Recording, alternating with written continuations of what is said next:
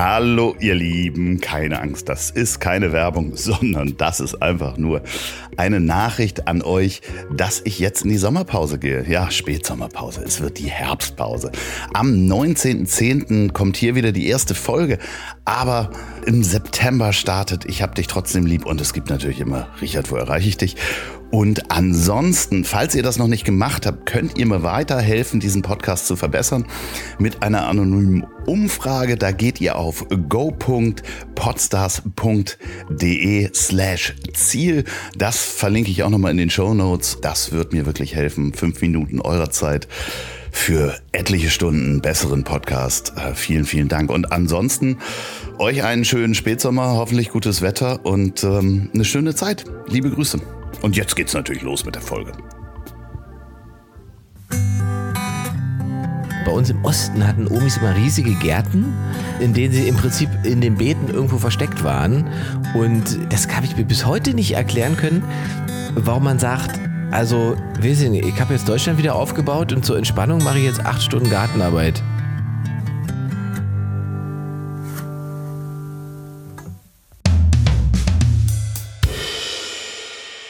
Meinen heutigen Gast habe ich während der Pandemie kennengelernt. Inzwischen haben wir nicht nur einen Podcast zusammen, sondern es ist auch der einzige meiner Podcast-Gäste, der schon mal bei mir übernachtet hat. Was da alles passiert ist und wie es zu der Verbindung mit Lanz und Brecht kam, das erzählt uns heute der wunderbare Ingmar Stadelmann. Einen wunderschönen guten Tag. Das wusste ich ja gar nicht. Ich dachte, hier, Olli hat bei dir auch schon mal gepennt. Ja, also äh, es haben schon, aber wirklich so, das Ziel ist im Weg. Äh, Gäste haben jetzt nicht so häufig bei mir übernachtet. Also. Achso, Ziel ist im Weg Gäste. Na, ich dachte Podcast-Gäste generell. Ja, aber Olli, nee, Olli hat hier noch nicht geschlafen. Olli. Wirklich nicht? Nee, nee, Peter Wittkamp hat hier schon mal geschlafen. Ah ja. Gut, Grüße. Ja, Grüße, Grüße, Grüße gehen raus an den wunderbaren Peter Wittkamp. Aber nee, du, äh, du hast mal hier in Hamburg ein paar Mal bei mir übernachtet, muss man sagen. Ja, äh, ich habe mich drei, ich glaube drei Nächte bei dir verbracht, habe mir dreimal morgens vegane Würstchen mit Ei machen lassen. Ja, und abends hast du zum Ausgleich Gin Tonic serviert. ja, und nicht zu knapp. Ja, und auch drei Nächte hintereinander, muss man einfach mal so das sagen. Das stimmt allerdings. Das war wirklich ein bisschen anstrengend. Ja. Also äh, nach der dritten Nacht brauchte ich dann tatsächlich auch äh, noch mal ein bisschen Pause, als ich dann wieder in Berlin war. Ja, das war, ich, Es waren sehr viele Gin Tonics. Ich weiß nicht genau, es waren glaube ich, also jeden Abend drei. Ja, locker. Also drei ja. gut, gut, gut eingeschenkte. Also ja. sehr ja. gut eingeschenkte Gin Tonics. Aber das, das Schöne ist ja, dass ähm, du dann irgendwann dich angemeldet hast und äh, sagtest, Mensch, ich komme nach Hamburg, kann ich noch mal Frühstück haben? Und ich, ja. ich stand so unter der Dusche und dachte, Ingmar Stadelmann, Richard, wo erreiche ich dich? Der, der, das ist doch eigentlich dass, dass ich da vorher nicht drauf gekommen bin. Ja, also du hast mir die Idee schon mal äh, vorher ge geteasert ja. äh, für, für das Ding und wie ich das so finde. Meinte, dachte so, das ist vielleicht ein bisschen Special Interest, aber das ist schon sehr lustig. Ja. ja. Und äh, am Ende sitzen wir jetzt beide da und machen das. ja, jede, wir geben uns jede Woche Lanz und Precht. Natürlich machen wir das nicht alleine. Ganz liebe Grüße an Max Burg an dieser Stelle, der, der den Hauptteil sozusagen der Quälerei für uns übernimmt, indem er einfach diese wunderbaren Texte zusammenfasst und äh, die Grundlage schafft, an der wir dann noch so ein bisschen Salt Bay-mäßig dann arbeiten können. Ja, richtig. Also das muss man so sagen, der macht tatsächlich den Hauptjob. Die Herausforderung besteht ja schon darin, das ohne Schreien und Anfälle eine Stunde durchzuziehen und das dann auch noch so zu verknappen, dass man das in weniger als äh, zehn Minuten versteht. Also ich veredel das ja noch mit äh, Pointen und das war es aber auch. Ja, ist, äh, und es macht Spaß, muss man sagen. Ne? Das stimmt, ja. ja, das stimmt. Also es gibt ja auch immer mehr Leute, die dann immer fragen ähm, oder angefangen haben, sozusagen nur noch die Zusammenfassung zu hören und äh, sagen, das reicht ihnen eigentlich. ja. ja, es gibt aber auch richtig Menschen, die sich richtig drüber aufregen. Ich weiß, das weiß ich aber nur, das weiß ich nur dank dir, weil ja. du das ja immer screenshottest und in unsere Gruppe reinpackst. Ja, ich möchte, ich, ich, also es gibt wirklich Menschen, die sich hinsetzen, die hören diese zehn Minuten sich an ja. regen sich auf. Ja. Äh, äh, was ist der nächste Schritt? Dann setzen die sich hin und sagen, das muss ich jetzt mitteilen. Ja. Was ist das in Menschen? Ja, das ist, keine Ahnung, das ist aber ja, man möchte fast sagen, jetzt wird es ja schon philosophisch, ist ja fast schon ein Zeitgeistphänomen. Also dieses sich selbst erst äh, masochistisch irgendwas anzutun, was man dann mit anderen teilt. Ne? Das ist so, glaube ich, das ist natürlich so, so Twitterisierung, wo es heißt ja gar nicht mehr Twitter, unserer Gesellschaft irgendwie. Ja, aber das, das wurde uns ja auch vorgeworfen, dass wir ja die Vertwitterung der Podcast-Kultur machen. Weil wir sozusagen den Hörgewohnheiten der Menschen entgegenkommen. Ja, genau. Weil, weil keiner mehr eine Stunde durchhält. Wenn es darum geht, dann müssten wir eigentlich den, den Podcast ja auf sozusagen ein TikTok-Video zusammenfassen. das, das, das, und das Ganze das Tanzen auch. ja, das wäre, genau, wir müssten es tanzen in einem TikTok-Video, Lanz und Precht tanzen. Das ist der nächste Schritt dann. Ja, ich habe mal eine mitgebracht, das ist meine Lieblingsnachricht, die wir bekommen haben auf Spotify. Kommentar zu einer, zu einer der ersten Folgen war, deswegen ist unsere Gesellschaft so, wie sie ist. Wir verhalten uns wie argumentativ schwache Kinder, so wie dieser Podcast Leute nachäffen. Kann man machen, macht halt auch die AfD. Ja, deswegen, wegen uns wählen die Leute AfD, Andreas. Ja, ja, Jetzt ist es ja. doch mal raus.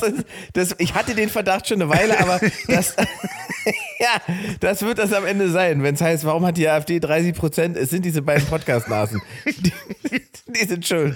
Ja, ja. Es, es ist doch wunderbar. Ich finde das, also ich habe noch nie so ein Projekt gehabt oder irgendwas, was so polarisiert. Hattest du das schon mal? Ja, klar, natürlich die Fernsehsendungen wahrscheinlich. Ich, ich würde jetzt fast sagen, das ist meine Karriere, aber ähm, ich, ich beschäftige mich ja dann auch nicht so richtig damit, was, wann, wieso und warum polarisiert, aber ich kriege ja dann doch immer irgendwann gesagt oder irgendwann tatsächlich dann mit, dass es Menschen irgendwie polarisiert, was ich so treibe, manchmal auf Bühnen oder in Fernsehshows und so weiter.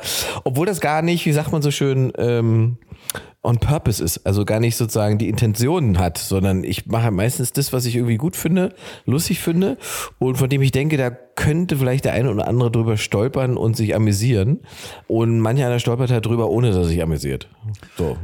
Ja, aber du hast ja wahrscheinlich über die Jahre äh, auf der Bühne und äh, im Film, Funk und Fernsehen, hätte ich beinahe gesagt, ähm, hast du dir ja da wahrscheinlich ein härteres äh, Fell zugelegt. Äh, weil ich fand das am Anfang verstörend. Wirklich? Ja, ich fand, ja, weil ich. Ich spüre nichts mehr. ich spüre einfach nichts mehr. Das ist so, weißt du, wenn du, da bin ich sozusagen medientechnisch bin ich Artemis. Da bin ich wirklich täglich Dienstleister und Leid gewohnt und kann sozusagen wie so eine Mediennutte einfach nur noch abliefern. Also das ist so, das geht da wirklich an mir vorbei, weil ich auch einfach gelernt habe, man kann es ja auch nicht richtig machen. Ja. Es wird immer jemand geben, der sich über irgendwas aufregt, weil er sich aufregen will. So. Also wenn ich überlege, die, was für, für, für was für Sachen ich dann Shitstorms bekommen habe, das waren dann meistens Sachen, mit denen ich eben nicht gerechnet habe.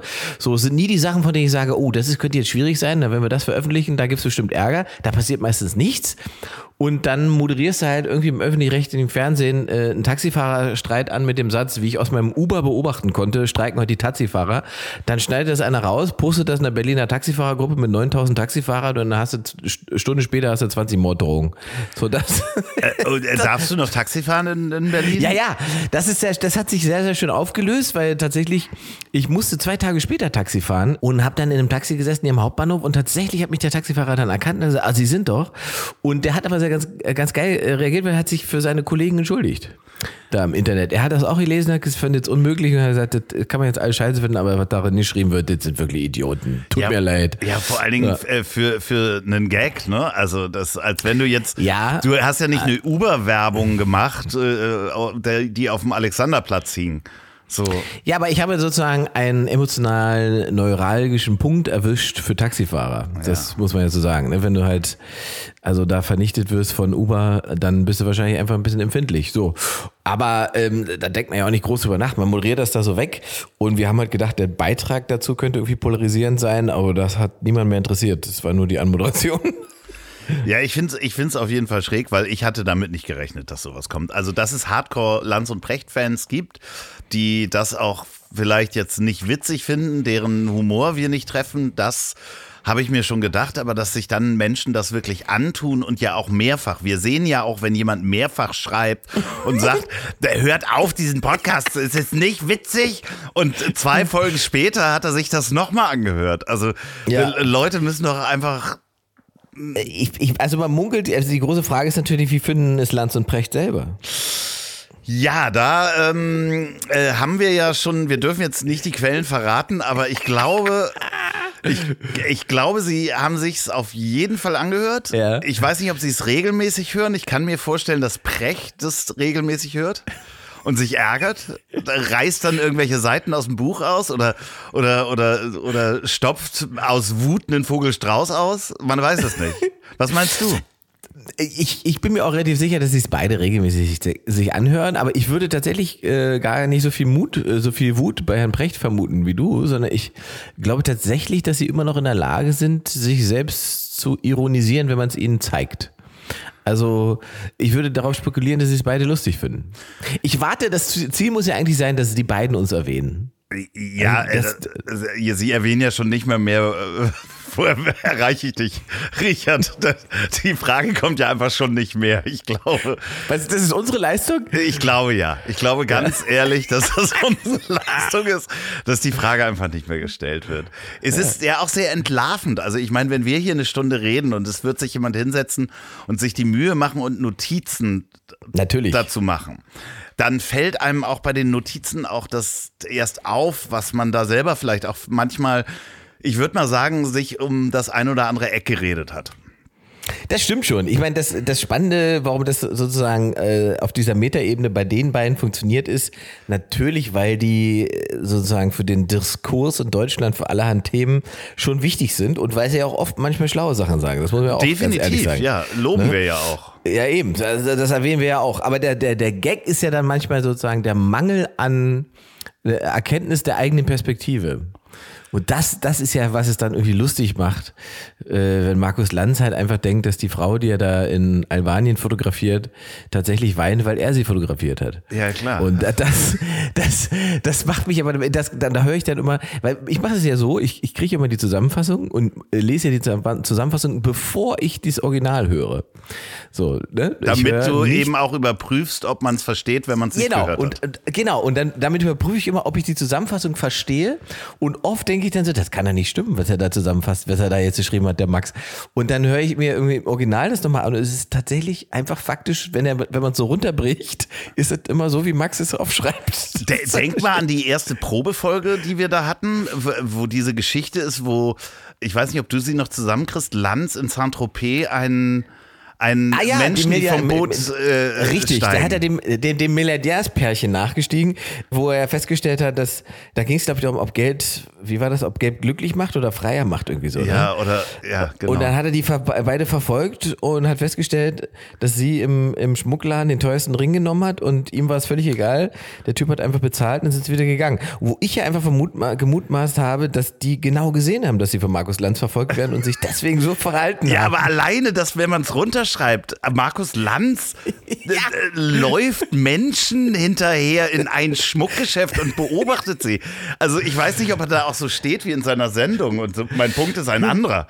Ja, ja, so. du, du kriegst den Investigativjournalist einfach nicht aus dir raus, Ja. auch im Urlaub nicht. Ja, und das ist das Schöne, wenn man es aufschreibt, dass man da äh, plötzlich das merkt. Und uns wird es wahrscheinlich genauso gehen, wenn wir regelmäßig eine Stunde miteinander reden würden und das veröffentlichen würden, dann würden wir wahrscheinlich auch uns manchmal ganz schön um Kopf und Kragen reden.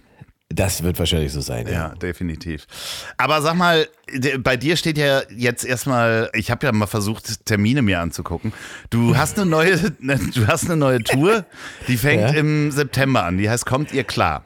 Genau, ja, ja. Und jetzt harter Bruch. Wieso komme ich da drauf? Weil wir auch zusammengearbeitet haben und so einen kleinen Tour-Trailer zusammen gebastelt haben mit äh, äh, Stimmt. Form der künstlichen Intelligenz. Stimmt, den habe ich aber noch nicht veröffentlicht. Nee, nee, nee, nee. Das, äh, der kommt ja dann irgendwann. Diese Folge kommt ja nächste Woche raus. Genau, und dann dem, das könnte ganz gut passen. Das könnte in der Kombination stattfinden. Ja, ja. ja. und da haben wir äh, uns äh, nächtelang Bilder ausgetauscht und Naja, Ideen. eigentlich, du hast wie so ein Irrer dran gearbeitet. Ich habe immer nur, nur noch eine Idee gehabt. Ja, das schreibe ich ihm jetzt auch noch. Und hier, mach doch noch das. Und dann, oh, das sieht doch schon geil aus, aber da könnte man noch das doch mit reinmachen. Also es ist auf alle Fälle, wie sagt man denn? Wir haben Ähm, beide viel gelernt. Wir haben beide viel gelernt und das Ergebnis ist etwas, was, glaube ich, äh, bis jetzt noch kein anderer Stand-Up-Comedian für sein Programm gemacht hat. ja, das, Als Werbung. Vielleicht wird es auch nie wieder jemand machen. Das könnte sein, ja. Das- aber aber äh, hast du denn das Programm schon fertig? Natürlich nicht. Natürlich Was ist das für nicht, eine ne? Frage? 16.09. Ja, am Anfang- geht's los. In der 16 Mann Vorpremiere in Bünde. Danach haben wir die Premiere in Leipzig, die ist tatsächlich schon ausverkauft. Dann bin ich in Erfurt. Noch, Hamburg zwei. Termine. Genau, Hamburg ist der, genau, Hamburg ist die erste Show auch fast voll und die zweite wird jetzt langsam. Also ähm, 26. ja. 27. 9. in Hamburg, dann geht's weiter, Lutherstadt. Berlin zwei Termine, 10. 10. und 11. 10. Und dann äh, war ich es einfach leid, weiter zu scrollen, weil das geht ja irgendwie bis ins nächste Jahr Mai, bist du ja durchgebucht. Oder was? Naja, ich muss ja irgendwie Geld verdienen, Andreas. Ich muss doch irgendwas machen im Leben. Ja, ja, Das klar. ist- das- ja, das ist mit mein Richard, Job. Richard, wo erreiche ich dich? Zahl noch nicht genug. Nee, so, das ist ja mein Job tatsächlich. Aber ich freue mich tatsächlich drauf, weil das Schöne ist, und das ist, das klingt so bescheuert, aber ich habe endlich wieder Verkaufszahlen wie 2019. Ja, okay. Ähm, das, ist, das ist positiv. Also, weil dazwischen gab es ja so Pandemie und so. Äh, der eine oder andere hat davon gehört und ähm, das hat tatsächlich im Prinzip für mindestens drei, wenn nicht fast vier Jahre sozusagen den gesamten Vorverkauf ähm, belastet. Und jetzt ist es erstmal so, dass es tatsächlich einigermaßen normal läuft. Und wir haben ja, deswegen ist es auch, jetzt sind jetzt bei vielen Städten irgendwie zwei Termine drauf, weil wir dann sicherheitshalber wieder ein, eine Stufe kleiner gebucht haben. Also aus größeren Theatern wieder in kleinere Theater gegangen sind. Und dann aber festgestellt haben, ah ja doch, jetzt kommen die Menschen ja doch wieder. Äh, Und dann haben wir einfach einen zweiten Termin mit dran geklatscht. So. Ist, ist mir aber alles viel so lieber, als wenn man dann, weiß ich nicht, im 800er sitzt mit 300 Menschen. Ja. Das Schöne ist, ich versuche in, in Hamburg auf jeden Fall rumzukommen. Ja, Ähm, gerne. Da sind wieder zwei Termine, falls du mich sehen magst. Ja, ne, unbedingt. Wichtig wäre mir, dass du nicht wieder vorher Seinfeld-Gags erzählst, die ich da auf der Bühne Das ist eine soll. absolute Frechheit. Das ist eine absolute Frechheit. Das ist wirklich, ich, dass mir im Leben ein Seinfeld-Gag passiert ist. Das ist Ja. eigentlich de- der Wahnsinn. Also ich, ich will mal so sagen, ne, ich, ich halte dich ja für einen vertrauenswürdigen Menschen. De- Definitiv, ich habe das nicht geträumt. Und das ist wirklich, das ist so unfassbar, weil äh, der Andreas mir sozusagen eine Anekdote erzählt hat aus seinem Leben, die ist im Prinzip nicht ganz exakt, aber die Pointe ist quasi exakt bei Seinfeld vor 30 Jahren so gelaufen. Ja. Ja. Und das ist schon ein, ein Setup, was sehr ungewöhnlich ist, weil man dazu mit einem Einbeinigen einen Termin haben muss. Und ich, ich habe damals für eine Agentur gearbeitet als Dienstleister, wo der Chef ein Bein hatte. Und, und Das ist eine falsche Lachstelle. Wir dürfen nicht an der Stelle lachen, wo du ein Bein seid. Das Problem ist jetzt, wir lachen jetzt, weil wir schon wissen, was kommt. Ja, und der- Alle anderen, die uns jetzt zuhören, denken, warum lachen die beiden Spackos denn bei einbeinig? Nein. Und der Mann hat mir eine unglaublich tragische Geschichte erzählt, wie er sein Bein verloren hat. Und wir saßen im Restaurant und ich hatte meine Beine überschlagen und mir ist mein Bein während dieser Geschichte eingeschlafen. Und ich bin aufgestanden und vor ihm weggehumpelt und habe gesagt, es ist nicht deinetwegen, es ist nicht deinetwegen. Und äh, das war äh, das, die unangenehmste. Ich habe die Geschichte selber bei Mickey in der Show bei Apokalypse und Filtercafé schon erzählt. Ja. Und genau das gibt's bei Seinfeld. Genau, es gibt so eine Szene bei Seinfeld tatsächlich. 1900, ich glaube 92 Ja. humpelt er sozusagen auch mit eingeschlafenem Bein bei einem Typen, der auch humpelt. Ja, der auch so, äh, ja, glaube ich, auch Ja, ein, ein Holzbein oder eine Prothese hat. Ne? genau, ja. genau. Und Ja, er erwischt ihn dann und denkt, er wird halt verarscht von ihm. Ich, ich, ich dachte ja auch wirklich, dass du das wirklich denkst, dass ich diese Geschichte dir erzählt habe und habe sogar noch eine ehemalige Mitarbeiterin von dieser Agentur aufgetrieben, die, die mir eine Sprachnachricht geschickt hat, die ich dir Ich weitergeleitet weiß. habe. Ja. Weil ich einfach so, ich war so perplex, dass du jetzt denken könntest, ich erzähle dir einen alten Seinfeld-Gag, damit du den auf der Bühne bringst. Also ich muss sagen, den schönsten Moment, da, da war ich leider nicht dabei, das hätte ich halt gerne gesehen. Also ich, weil ich habe ja dann lange gesucht, das war ja auch nicht so ganz so einfach.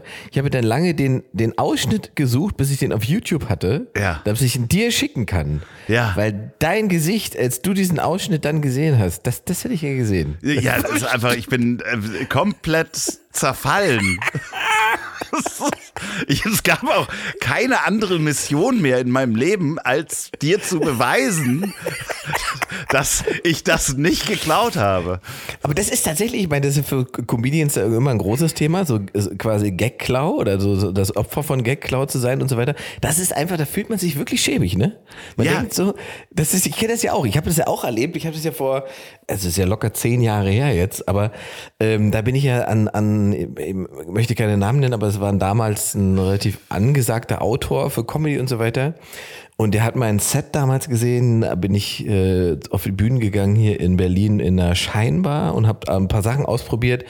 Und da ging es um hässliche Kinder. Und dann habe ich dieses hässliche Kinderset gespielt, so mit meinen Sachen drin und Ideen. Und der kam da hinterher zu, zu, mir und sagte, ja, ja, das ist geil mit den hässlichen Kindern, der hätte auch noch ein paar Ideen, dann lass uns doch mal zusammensetzen. Wenn, wenn er will, wenn ich will, würde er mir da ein paar Sachen reinschreiben und dann gibt's auch eine, äh, eine, eine, eine, nette Rechnung, aber nicht zu teuer und so, weil ich bin ja neu und bla bla. Ich so, ja, ja, geil. Und dann haben wir uns hingesetzt. Und dann hat er mir so ein paar Sachen geschrieben, auch mit Regieanweisungen, wie ich das cool spielen kann und so weiter. Ich dachte, Mensch, weiß, wie der das visualisiert hat, ja, das, der hat das quasi schon gesehen, wie das auszusehen hat. Das war, fand ich total beeindruckend. Hm, habe ich das übernommen und habe das zwei Jahre lang in meinem Programm gehabt und habe das dann auf DVD aufgezeichnet. Und dann kam die DVD irgendwann raus, dann gab es einen Trailer oder ich habe das, glaube ich, irgendwo im Fernsehen dann nochmal gespielt, drei Jahre später und dann hat jemand drei Jahre später einen Link drunter gesetzt von einem irischen Comedian, der im Prinzip 40 Sekunden lang eins zu eins dasselbe gemacht hat wie ich. Ah, das ist, ja, das ist so bitter.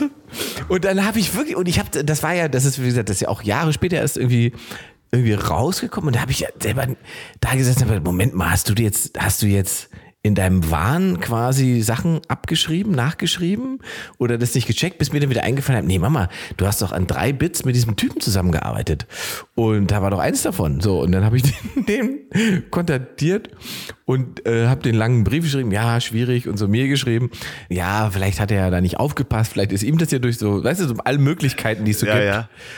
Und er hat nur zurückgeschrieben, er ist jetzt in der Klinik und er kann das Geld auch nicht zurücküberweisen.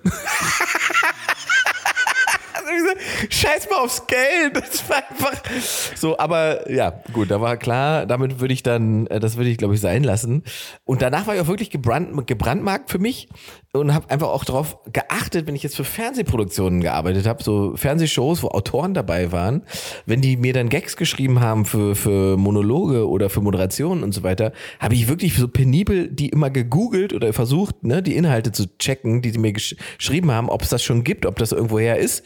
Und ich schwöre dir, in ein von drei Fällen waren es halt irgendwelche übernommenen Lines aus amerikanischen Sendungen und so weiter. Und dann habe ich dem Produzenten geschrieben und gesagt, guck mal, der hat mir hier zehn Gags geschrieben, davon sind drei drei, die ich direkt gefunden habe von woanders und zwei sind noch dabei, die sind so ähnlich wie woanders. Mhm. Und ja, dann war die, weil ich dachte, jetzt sagt er bestimmt, ja, den, dann können wir den nicht hier brauchen und so weiter. Da hat er gesagt, ja gut, dann lassen wir die weg.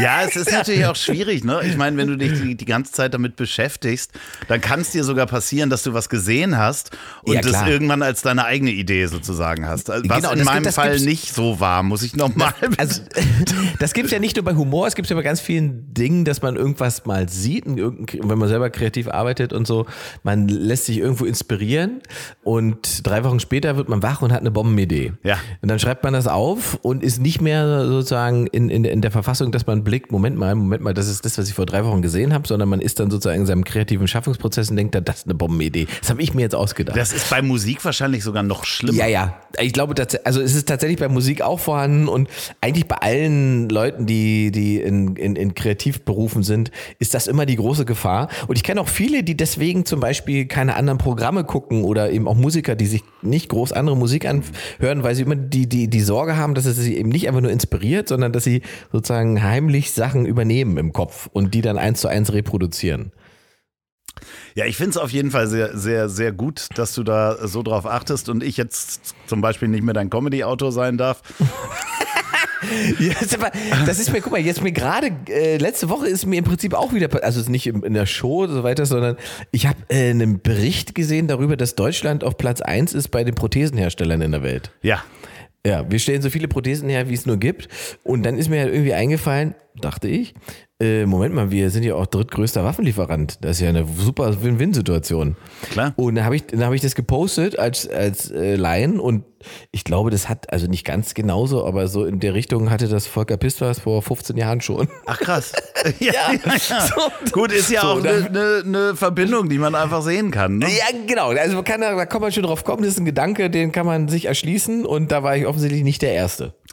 Ja, es ist, was ich ja sehr schön finde, auch bei, bei deinen jetzigen Programmen oder du, die letzten Male, die ich dich gesehen habe, wo ich mal dabei sein durfte, dass ich dir auch Sachen sagen durfte, die ich einfach, die mir aufgefallen sind, wo man nochmal so ein Callback machen kann oder sonst was. Und dass du die einfach aufgenommen hast. Das fand ich schon auch schön. Ja, ja, also wenn ich das Gefühl habe, jemand beschäftigt sich damit und der ist jetzt nicht, wie sagt man so schön, also geistig behindert. Oh Gott. Ja, also okay, alles klar. Ja, ich bin gespannt, was jetzt kommt.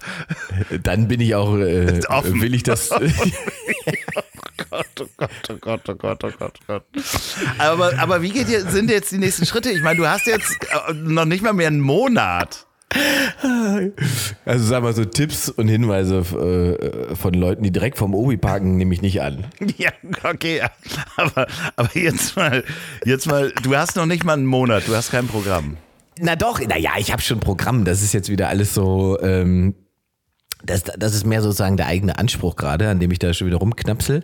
Und äh, am Ende geht es natürlich um Disziplin, weil ich habe natürlich ein komplettes Handy und ein iPad voll mit, mit irgendwelchen Ideen oder Bits oder zusammengebastelten äh, kurzen Strecken aber ich habe konzeptionell sozusagen noch nicht alles zusammengebaut.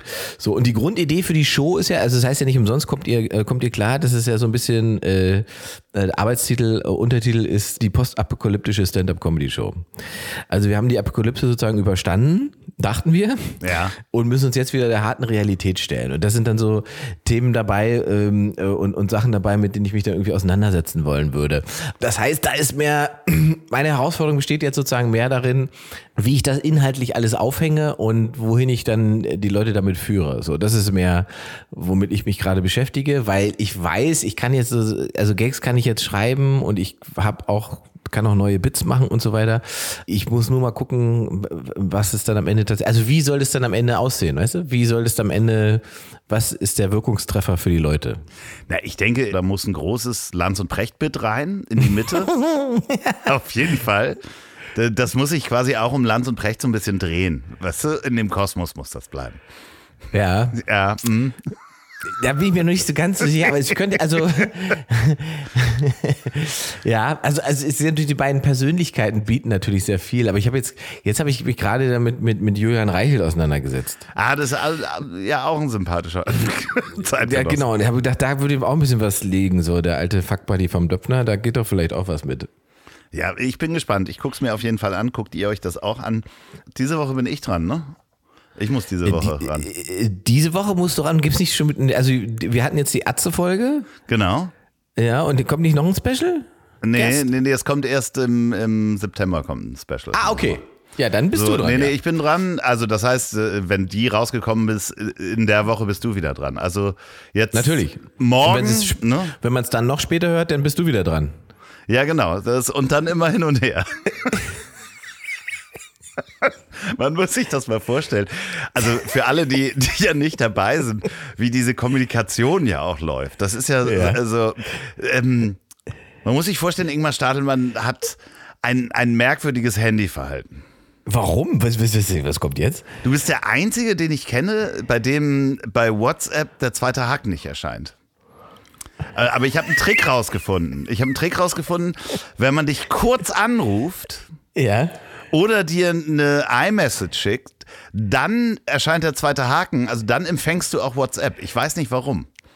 Das also ich, das ist ja interessant, weil ich sehe ja bei dir den zweiten Haken. Ja, ja, genau. Aber bei dir ist ganz oft, äh, ganz lange, so über Stunden, diese Nachricht nicht empfangen, sozusagen. Die kommt dann nicht bei dir an. Es sei denn, ich rufe einmal kurz an. Deswegen hast du auch immer so kurze Anrufe von mir dann erscheint plötzlich der zweite Haken. Ich habe da also ich dachte, das ist, das ist, ist, ja bei alten Menschen oft so, dass sie dann nicht mehr genau wissen, was die Finger am Handy machen. nee, nee, nee, nee, das ist technisch strategisch bei oh. mir. Das Ach so. Du hast, ich glaube ich, das- ich- ich automatisches nur- Empfangen hast du nicht an. Ja, aber das, so. äh, äh, dann können wir es jetzt doch mal ansprechen. Ich habe es natürlich immer ignoriert, beziehungsweise das ist vielleicht unangenehm, wenn ich ihn schon wieder damit konfrontiere, dass er mit seinen Wurstfingern angerufen hat aus Versehen. Aber es ist Absicht. Es ist Absicht. Es ist Absicht, gut. weil dann, dann die WhatsApp bei dir empfangen wird. Dann bist du der Einzige, also du bist der Einzige neben meiner 80-jährigen Oma, die mich so anklingelt. Ja, ja, ja, das ist in eurer Generation ist das also. Ich möchte deine Oma gerne mal kennenlernen. Die, die klingelt dann so durch und dann sagt Oma, was gibt's? Dann sagt, ach nichts. Ja, ja, ja, das, nee, hast du meine WhatsApp nicht gekriegt, wäre dann meine Frage. Du reagierst ja gar nicht.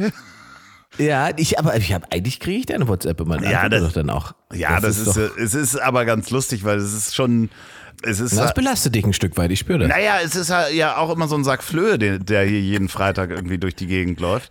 ähm, weil man natürlich sowohl die Redaktion als auch den Sprecher und die Produktion ja irgendwie timen muss und man weiß nie, wer wann wie lange braucht. Ja, weißt du, und ich hänge dann, ich häng dann da drüber und dann sagt der eine, ja, puh, ich brauche noch ein bisschen. Ja, was ist denn jetzt ein bisschen? Weil Ingmar hat ja vielleicht auch noch eine Show. Und vielleicht möchte ja Sophia, unsere Produzentin, auch irgendwann mal Feierabend machen. Und das ist so mit, mit Zeitansagen. Aber wie gesagt, ich koordiniere das gerne. Ich bin da äh, der Zoodirektor deines Herzens. Sehr gut, sehr gut, sehr gut. Ich habe meine Oma, ich musste jetzt tatsächlich letztens auch drüber nachdenken, da habe ich mir auch Notiz gemacht. Vielleicht mache ich das auch in einem neuen Programm, dass es eigentlich früher bei uns als Kindern immer so war, wenn es hieß, wir verbringen das Wochenende bei Oma, dass die erste Herausforderung darin bestand, Oma zu finden. Weil Omis hatten immer, also äh, bei uns im Osten hatten Omis immer riesige Gärten, äh, in denen sie im Prinzip in den Beeten irgendwo versteckt waren. Und ich weiß auch nicht, was das, das habe ich mir bis heute nicht erklären können, warum man sagt, also, weiß ich nicht, ich habe jetzt Deutschland wieder aufgebaut und zur Entspannung mache ich jetzt acht Stunden Gartenarbeit und mache noch hier irgendwie äh, Erdbeeren und bin in der Beete drin und so weiter. Das war immer so bei Oma. Die war immer irgendwo in der Beete, acht Stunden zum Entspannen. Ja, aber das ist wahrscheinlich auch dieses, dieses, äh, wir hatten ja nichts und äh, zumindest habe ich das, was im Garten ist, wenn wieder schlechte Zeiten kommen. Ne? Also das ist ja einerseits die Sicher. So, Entspannung, meinst, wenn ah, man es ja, nicht ja, ja. hat. Ne? Also, also wenn man es nicht braucht, dann ist es wahrscheinlich entspannend, die Erdbeeren zu genießen. Aber im schlimmsten Fall, wenn was passiert, habe ich ja noch die Rüben und die Erdbeeren und dann kann ich die Kartoffeln nochmal in den Keller legen und dann kommen wir zumindest, die Familie kommt eine Woche durch. Und wahrscheinlich Alles selbst immer, ja, ja, verstehe. Aber man konnte die Erdbeeren auch nicht direkt erstmal, musste immer diese weiße Schicht wegmachen, weil die Oma hat neben einem Chemiewerk gelebt. Ah. Und da war der Standardsatz immer, äh, äh, nicht die Erdbeeren direkt essen, Ingmar.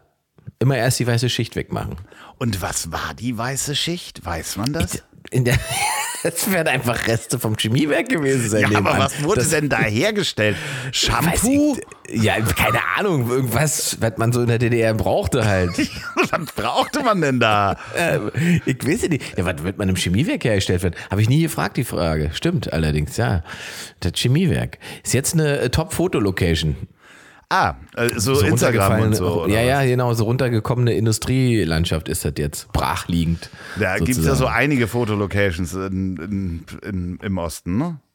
Das stimmt. Mittlerweile gibt es aber im Westen mehr als im Osten. Das ist auch Teil des Problems. Ja, das ist so krass. Ich weiß nicht, äh, wenn du dir mal, wann warst du das letzte Mal im Harz? Also äh, bewusst zum Urlaub machen, schon eine Weile her, aber ich bin durchgefahren, gar nicht vor langer Zeit. Auf Tournee, ich glaube vor einem Jahr. Und da ist halt wirklich der Westharz jetzt, der, der aussieht wie, also wirklich äh, Ja, ja. absolut brachliegende, äh, früher touristisch sehr erschlossene Gebiete. Und der Ja, ja. Ostharz sieht halt aus wie äh, aus, der Miniat aus dem Miniaturwunderland. Na, ich habe das, weißt du, mir ist es äh, auch der Gedanke gekommen, es gibt ja diese ganzen Diskussionen und hier AfD und so und so viel Ossis und bla bla. Als ich auf Tournee war letztes Jahr in Solingen, haben, musste ich in Solingen auch übernachten und hatte am nächsten Tag Day off und habe gedacht, jetzt guckst du dir mal Solingen an. Dann bin ich durch Solingen gelaufen, also ich hatte eine schöne Show da und so weiter, aber man läuft dann halt am nächsten Tag durch Solingen so mit offenem Mund und hat das Gefühl, man steht in Halle 1992. Also Läden leer, irgendwie depressiv alles, ähm, das sieht nicht glücklich aus, nicht gut aus. Ähm, und dann ist das Geile halt, wenn die Leute halt fragen, woher du bist und du sagst, du kommst aus dem Osten, dann machen sie ja trotzdem, ach Gott. So. weil, Wirklich, weil ne? sie gar nicht, ja, ja, weil sie nicht mitbekommen haben, dass, äh, ähm, äh, dass sozusagen sich das komplett gedreht hat. Und andersrum ist es ja auch so. Also wenn du dann Halle erzählst, was mittlerweile halt wunderschön aussieht, äh, restaurierte Altstadt und so weiter, junge Menschen bei Unis und so, richtig coole Stadt wenn du da durchläufst und äh, sagst, du bist aus dem Westen, sagen sie, ah ja, ja die Wessis wieder, Mann, Mann, Mann. Ja. Und du denkst so, nee, ihr habt alle die letzten 20 Jahre offensichtlich verpasst. Ihr müsst, also eigentlich müsstet ihr mal Soling besuchen und die müssten mal in Osten fahren. Ja, ja, wahrscheinlich ist es so, ne? Das ist tatsächlich, glaube ich, der Schlüssel, diese Aufarbeitung der letzten 30 Jahre deutsche Geschichte. Also davor waren wir ganz gut in der Aufarbeitung mit der deutschen Geschichte, aber mit der jüngeren deutschen Geschichte haben wir uns, glaube ich, alle noch nicht so richtig viel auseinandergesetzt. Ja, ich äh, habe die Diskussion neulich mit meinem Vater geführt, als äh, äh wir über die. Man könnte ja wirklich von den Verbrechen von Helmut Kohl sprechen. Also bis hin zu. Nee, man kann von den Verbrechen von Helmut Kohl äh, sprechen, wenn man sich die, die Glasfaserausbau, der gestrichen wurde, damit äh, sein Kumpel noch schön Kupferkabel Kupfer. be benutzen mhm. kann und er da seinen Beratungsjob bekommen hat. Das ist ja einfach wissentlich Deutschland vor die Hunde fahren. Ich meine, im Deutschlandpapier von Helmut Schmidt stand einfach schon drin oder in der Agenda, die er damals da geschrieben hat, Ausbau der Datenautobahn, Glasfaser und das wurde einfach mal vom Decken gestrichen. So, und ja, vielleicht muss man ihm da kurz auch in Schutz nehmen im Sinne von, dass ja nicht absehbar war, dass das sozusagen, also das, das Internet war da ja noch in ferner Zukunft man wusste, dass man für Daten äh, sozusagen lieber ähm, was anderes nimmt als Kupferkabel. Aber da hat er wahrscheinlich da in Oggersheim gesessen und gesagt, das ist das so, was soll das so? Also ich kann das nicht, aber du weißt, du, du kannst es ja auch nicht, wenn ich festgestellt habe. Gib ihm doch mal die Butter rüber an den Woche. Und hat sich dann halt. Das, ist furchtbar. Das ist einfach richtig schlimm. Ich da können, also, das ist wirklich ein Moment, da müsste man eigentlich wirklich Mickey anrufen dafür. Einfach nur, damit man einen ordentlichen Helmut Kohl-Imitator hat. Ja, den, äh, den hatte ich gestern und wir haben gestern natürlich auch über Kohl gesprochen. Und Offensichtlich, deswegen. ja, ja, das bleibt immer so ein bisschen hängen. So am Ende der Tour, wir gehen ja auch wieder auf Tour, äh, im, im Oktober übrigens und November. Apokalypse und Filterkaffee. Könnt ihr irgendwo googeln, bin ich wieder mit äh, Mickey auf Tour. Neun Termine. Und danach, nach der Tour, habe ich den Kohl einigermaßen drauf. So ich für zwei Tage. Nee, für zwei Tage und dann ist er auch wieder weg. Das ist halt wirklich, du, du, weil du jeden Abend da stehst mit jemandem, der, der auch zwischendurch im Backstage einfach so, so Fragen stellt wie, essen Sie das noch? Was ist das? und ja. da kommst du halt nicht drüber weg. Das ist auch Semmelrogge und so. Ja, yeah, yeah. genau. Ja, wobei, also Helmut Kohl ist, glaube ich, auch das, das gute alte, nichts, nichts war so lustig, wie es erzählt wird, ne? Aus heutiger Sicht ist das, glaube ich, alles viel, viel lustiger, als es damals war. Damals war der halt, der ist ja auch wahnsinnig, das war einfach so auch eine wahnsinnig verspießerte, spießige, miefige Zeit. Ja, vor allen Dingen, das, wir haben uns gestern da, da mit Heike Specht drüber unterhalten, die auch äh, ja aus der feministischen Sicht immer so, die, die hat ein Buch geschrieben, die ersten ihrer Art, so, so wie ist Margaret Thatcher zum Beispiel da an die Macht gekommen und hat sie erzählt von dem Treffen von, von Kohl und Thatcher, dass die ja nach Oggersheim da auch zu ihm gegangen ist und da mit ihm Saumagen essen musste. Und, und so wieder in den Flieger gestiegen ist, erstmal die Schuhe ausgezogen hat und gesagt hat, was für ein schrecklicher deutscher Mann. So, ja. He's so German. Und ja. das war wahrscheinlich auch so eine Eigenschaft von ihm. Komisch, dass wir jetzt über Helmut Kohl so sprechen. Der konnte halt so Männer gut einschätzen, glaube ich. Ja. So und irgendeine Ebene mit denen finden. Aber ich glaube, bei Frauen war der komplett überfordert. Und da, da lief das eben auch nicht, dass er Jelzin mal ein halbes Wasserglas Wodka einge, äh, ja, ja, das ist ja gegeben mal, das, hat und wusste, es läuft.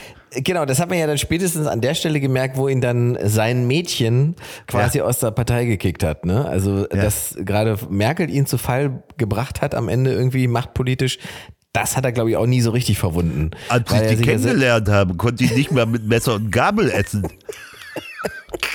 du hast mich gereizt. Sorry. Scheiße. Ja, das ist aber, also das ist wahrscheinlich schon was dran, dass er sozusagen auf dem, was das angeht, bei Frauen nicht so richtig gut gepunktet hat. Ja, es ist so, ich finde diese Erinnerungen einfach so krass. Also ich meine, die wirst du ja auch haben, als Kind war der halt immer da. So, der war halt. Ja, ja, der war vor Merkel einfach schon sozusagen einmal der Kanzler. Ja, also äh, meiner Kindheit auf jeden Fall komplett einmal durch und der war so gesetzt, der geht nie weg. So. Ja. Also es ist schon ein schräges Phänomen, der uns immer noch so beschäftigt dass sich Menschen auf einer Bühne hinstellen und ihn nachmachen und es immer noch Lacher dabei gibt. Ja, ja, ein paar kennen ihn immer noch. Also es gibt schon noch Wobei ja, das ist, du hast ja sozusagen, machst ja auch diese äh, AI-Clips mit Leuten, der mit Merkel äh, hat ja besser funktioniert als der mit Kohl, weil von. Kohl gibt es tatsächlich nicht so viel, ne? Sozusagen in nee. der, der ist tatsächlich so ein bisschen verschütt, weil die letzten Jahre waren dann ja auch nicht mehr so richtig gut. Na, so gibt es keine eindeutigen Fotos sozusagen. Also man kann mhm. den nicht so ein in eine, also die AI lernt ja mit verschiedenen Fotos und es gibt gar nicht so viel digitales Material im Netz von Helmut Kohl es gibt dann immer so ein paar Shots, die damals so Parteishots waren. Und dann gibt es ihn natürlich auch sehr jung und sehr alt. Und Merkel hatte so eine, so eine Hochphase der PR, die sich AI dann einfach schnappt. Und so sah die halt auch immer aus. Sehr ikonisch. Und ähm, die ikonischen Bilder, die wir von Kohl haben, die hat die Maschine gar nicht. So, also die ja. wir im Kopf haben. So, ja. sondern die hat halt so ein paar Bilder mal von vom pa ja, das ist äh, ist schon schon abgefahren, weil natürlich andere äh, so Weltstars oder sowas, wenn du jetzt irgendwie guckst, sind die meisten Fotos, wenn du der AI jetzt erzählst, mach mir mal Elvis Presley, dann äh, sind es die ikonischen Fotos von Elvis, von denen es halt hunderte gibt da drin, aber da ist er selten der dicke, verranzte äh, Elvis Presley, sondern er ist so dieses Idealbild. Das ist schon, schon ja. spannend, das zu, zu beobachten. Dich kann man übrigens nicht so gut nachbauen. Irgendwie hast du da, also da bist du. Ich bin sehr eigen. Ja, du bist, nee, du bist nicht maschinenkompatibel. Das ist halt das Ding. so, aber das macht auf jeden Fall schon Laune. Also, wie gesagt, ähm, ja, guckt man die nächsten Tage auf jeden Fall äh, bei Ingmar auf Instagram sowieso immer mal gucken. Ja, ähm, sowieso. Da hauen wir, hauen wir auf jeden Fall den, den Film mal raus. Ja, ich bin gespannt. Wenn das weiter so geht, werden wir ja noch eine ganze Menge miteinander zu tun haben. ist das eine Drohung oder was? Ja, ja, ja. ja. ja. Und vielleicht machst du dann auch nochmal diesen Autopodcast. Ja, da schreiben ja immer noch Leute. Das ist auch das wirklich interessant. Ja, ja, ja. Ähm, es ist im Moment äh, schwierig, da neue Formate rauszubringen, die, die halt Gehör finden. Ne? Also das ist halt. Gibt es ähm, weitere Projekte, auf die wir uns freuen können, die du hier schon anteasern kannst? Also das Wichtigste ist jetzt erstmal die Tournee. Das ist das, was ich sozusagen auf dem Zettel habe. Ich äh, habe äh, dann im Prinzip noch, noch eine Buchidee liegen, aber da ich da immer nur wirklich da komme ich irgendwie nicht so richtig mit voran, deswegen kann ich überhaupt nicht sagen, wann das mal sozusagen in Realität umgesetzt wird. Also reicht es eigentlich, wenn man sich ein Ticket kauft und zur Live-Show kommt. So. Genau, und äh, da ich ja nach dieser Folge eigentlich wollte ich ja schon letzte Woche in Sommerpause gegangen sein. Aber ich habe ah. gesagt, ähm, nee, Ingmar ist mir zu wichtig. Ich hänge noch eine Woche dran. Ähm, ich gehe jetzt erstmal eine Woche in, eine, eine Woche vor allem in Sommerpause. Nee, Minimum einen Monat werde ich jetzt äh, den äh, September durch, werde ich einfach dir nachreisen. Weißt du? Ich, Auch schön. Das, das wusste ich noch gar nicht von. Das mal vor. aus, aus, Freundschaft. Da bin ich wieder. Hallo. Aus Freundschaft wurde ein Stalking. Soll ich doch mal Helmut Kohl imitieren, jetzt wo ich hier bin? Das fandst du doch ganz witzig. Nee, ich, ich möchte in deinem Vorprogramm mit meinen Kohlnummern. mit der Kohlnummer, mit der Seinfeld-Nummer, die Viertelstunde gebe ich dir. Kannst du machen. Ja, ja. Soll ich, soll ich das eigentlich mal ausprobieren? Stand-up-Comedy? Ja, wenn dich das reizt, probier's doch mal aus. Mach's doch mal. Ja, ja. Ich Bist du, ich, ich spür, spürst du es in dir oder was? Ja, irgendwie, also es reizt mich schon. Es reizt mich schon, das mal auszuprobieren. Wel welcher Teil reizt dich denn? Die Frauen. Die Frauen. Und der Ruhm.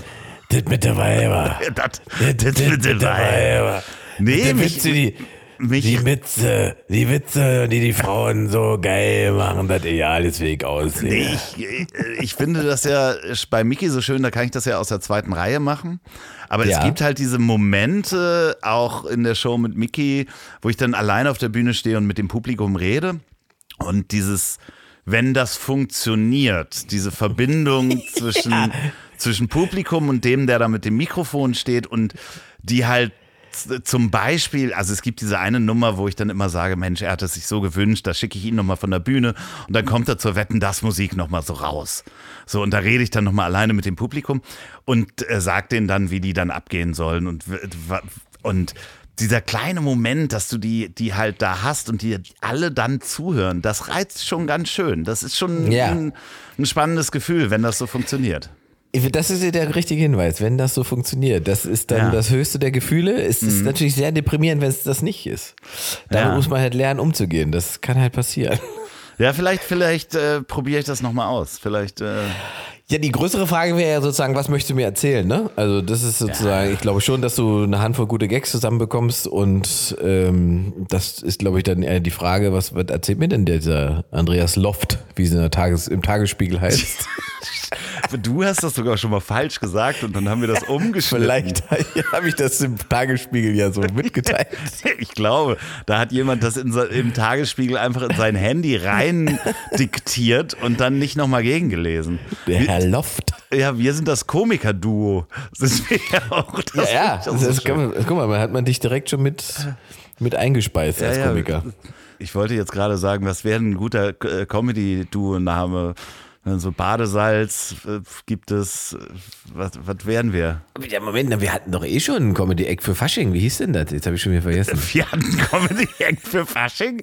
Wir für Karneval. War das, war das äh, im, im äh, Gin Tonic Rausch? Kann das sein? Wahrscheinlich schon, ja. Es war irgendwas, irgendwas Perverses mit dicken Männern. oh Gott. Ja. So, bin ich jetzt eigentlich zum zweiten oder zum dritten Mal hier? Nee, zum dritten Mal, ne? Oder? In, du bist zum dritten Mal da, weil einmal haben wir angekündigt, dass du den Bums übernimmst für vier ja. Folgen. Ähm, ah, ja, ähm, stimmt. Das erste Mal, so da, ja, als wir uns hm. kennengelernt haben, äh, Hattest du noch Fragen? 2021, da hatte ich noch Fragen. Ja, da hatte ich viele Fragen an dich. Aber inzwischen kann ich so viele Antworten. Und Teile der Antworten würden ja auch Teile der Bevölkerung verunsichern. Das ist, das, das gar Stimmt, das erste Mal war im, im, äh, bei Alba Berlin, ne? Im, In der Mercedes-Benz Arena. Äh, richtig, richtig. Ja, im Bus, ja. Mhm. Nee, inzwischen, du, ich überlasse dir hier die Bühne einfach da. Also, musst du sehen, was du draus machst. Das, das, das, das, kannst du noch mal investigativ mal nachfragen. Ja, aber ich kenne so viele private Geheimnisse von dir. Was? Was? Würde, das, das würde ja alles total abgleiten. Im wahrsten Sinne des Wortes, liebe ZuhörerInnen. Das ist einfach, würde einfach falsch. Abgleiten. Die Richtung, die hier vorgegeben wird, ist einfach falsch. Nee, ich bin doch nicht Julian Reichelt. Ich bin doch nicht. Ich bin, das ist hier eine gemütliche Familiensendung, so kurz vor der Sommerpause. Was machst du denn im Monat überhaupt dann? Bist äh, du weg? Neue Aufnahmen. Ich schaffe mir einen. Nee, ich mache dann schon noch Aufnahmen für, wenn ich dann wiederkomme, damit ich dann nicht jede Woche wieder in den, in den Druck komme und Termine aufzubauen. Nee, und ich mache. Ich kümmere mich hier um Garten und so. Vielleicht fahre ich mal eine Woche weg, man weiß es noch nicht. Ja, und Portugal? Aber, ja, nee, ja, nee, wahrscheinlich nicht. Das mache ich wahrscheinlich im Frühjahr wieder. Oh ja. So, ja. Wohin geht's dann eine Woche? Zu deiner Oma im Garten, in die Beete. In eine, in eine Beete. In eine Beete rennen zur Oma. Ja, Acht Stunden Gartenarbeit, um zu entspannen. Mal gucken, vielleicht miete ich mir auch nochmal ein Hausboot auf der Mecklenburgischen Seenplatte, was ich nur jedem. Ja, dann kannst du Bescheid sagen, da komme ich nochmal vorbei. Ja, vielleicht machen wir da mal so ein verlängertes Wochenende oder sowas. Das können wir machen, dann bringe ich was zum Grillen mit. Ja, das ist gut. Das ist gut. Schön weit auf den Grill draufhauen. So, und wenn ihr da draußen diesen Podcast gerade bei der Arbeit hört, dann sitzt ihr bestimmt am Computer, dann könnt ihr nochmal eingeben, kommt ihr klar, Ingmar Stadelmann, Termine, wann passt es, wann ist er bei euch in der Stadt? Richtig. Äh, dann bucht doch mal ein Ticket, bucht gleich zwei, weil ihr könnt auf jeden Fall einen Freund mitnehmen. Alleine ist immer blöd, zu so Shows zu gehen. Das mache ich ja gerne mal. Ich gehe dann mal alleine, weil ich kenne auch keine Leute, die da mitkommen würden. wenn ihr diesen Podcast allerdings beim Autofahren hört, dann ähm, fahrt einfach mal richtig vorsichtig. Äh, überlegt mal, ob das mit dem Tempolimit äh, eine gute Sache ist und ähm, steigt einfach mal auf Elektroautos um. Das hört er irgendwann besonders gerne. Wow. Falls ihr den Podcast im MRT hört, dann verabschieden wir uns final von euch. Das, ist, Hast du die- das stimmt. Hast du diese, äh, hast du diese schöne Geschichte gehört, wo die Frau, es ist eigentlich eine traurige Geschichte. Entschuldigung, das ist letzte Woche in meinem Podcast besprochen worden. Welcher Teil jetzt? Dr. Reinhard Remford im MRT äh, mit dem Buttplug. Ja? Ja. Ach, das war bei dir. Nee, das ist noch nicht draußen, die Folge. Ach so. Die kommt jetzt Wie? am Donnerstag raus, wo Ach ich. so, das so. Ich wollte gerade sagen, wer hat mir das denn erzählt? Aber das war war's nicht du. Das war. Nee. Ach so, ihr habt das schon besprochen. Wir haben das schon besprochen in der letzten Folge. Und das, das hat mich tatsächlich rein technisch interessiert mich das. Äh, man, sch- also wenn man jetzt so ein ähm, mit, mit, mit einem Buttplug in MAT reingeschoben wird. Sie dachte ja, der- der wäre rein aus Silikon. Der hatte aber allerdings einen Metallkern. Und Ja. verklagt jetzt den Hersteller. Jetzt ist aber die große Frage, warum hatte sie den Buttplug drin, als sie ins MAT wollte? No King-Shaming, vielleicht läuft sie damit rum, vielleicht äh, hatte es einfach, also Menschen Aber mögen die ist gar nicht gestorben. Ah, Ich dachte, die hat es komplett zerfetzt. Nee, nee, nee, nee, die ist nicht gestorben. Die ist, äh, äh, hat schwere innere Verletzungen bekommen dadurch, weil diese Magneten sehr, sehr groß sind. Also da äh, kann man, das ist ihr quasi durch Mark und Bein gegangen, um da jetzt nicht weiter in Details reinzugehen. Und ähm, wie, wieso möchtest du das wissen? Das ist interessant. Hör, hör auf jeden Fall die Folge mit äh, Dr. Reinhard Remford nach. Da äh, äh, erzählt er davon. Okay, und, aber sie ist nicht verstorben, sondern sie nicht hat sich verstorben. einfach, Innerlich Also, verletzt. hm, möchte sagen, der Arsch aufgerissen. Ja, genau. Aber ich meine, Leute gehen halt mit dem Buttplug auch in den Supermarkt. Können sie ja machen. Ja, ich weiß. Woher weißt du das? Ist? Naja, okay, wir, waren du ja wohnst schon, in wir Berlin. waren doch schon zusammen im Supermarkt. Ja, du wohnst doch in Berlin. Das ist ganz offen mit Chaps und Buttplug im, im Supermarkt. Ich wollte hier eine Anmoderation starten und jetzt kommst du mit so einem Mit dem wahnsinnigen Butler, ich hab, wir haben jetzt noch, noch wenig Kinky-Stuff äh, besprochen. Ja, wir Deswegen wollten ich gedacht, doch da ich werf auch- das jetzt noch ein. Äh, äh, Falls ihr diesen Podcast jetzt in, in einem Fetischclub hört, warum auch immer, dann werden euch die peitschenden Worte meines wunderbaren Gastes in die Verzückung bringen. So, Andreas Lederloff. so du, da, du hast die letzten Worte jetzt. äh, Ich habe die letzten Worte. Ja, du kannst Also ableiten. Ja, nee, ich mache jetzt noch was Schlaues zum Schluss. Einfach nur. Pass auf, hier, letzte Worte, pass auf. Äh, solange etwas ist, ist es nicht das, was es gewesen sein wird. Und zum Abschluss noch Werbung in eigener Sache. Ich weiß nicht, ob ihr schon reingehört habt, aber ich habe noch einen neuen Podcast, der heißt Richard, wo erreiche ich dich? Den mache ich zusammen mit Ingmar Stadelmann und da fassen wir jede Woche die aktuelle Folge von dem Podcast Lanz und Precht zusammen. Also für alle, die Lanz und Precht schon mal gehört haben und nochmal eine Zusammenfassung oder vielleicht eine Einordnung haben wollen oder für alle, die die Zeit vielleicht nicht haben, eine Stunde zuzuhören. Wir fassen das in zehn Minuten zusammen und das Ganze heißt Richard, wo erreiche ich dich? Dieser Podcast ist eine Produktion der Ponywurst Productions. Lecker.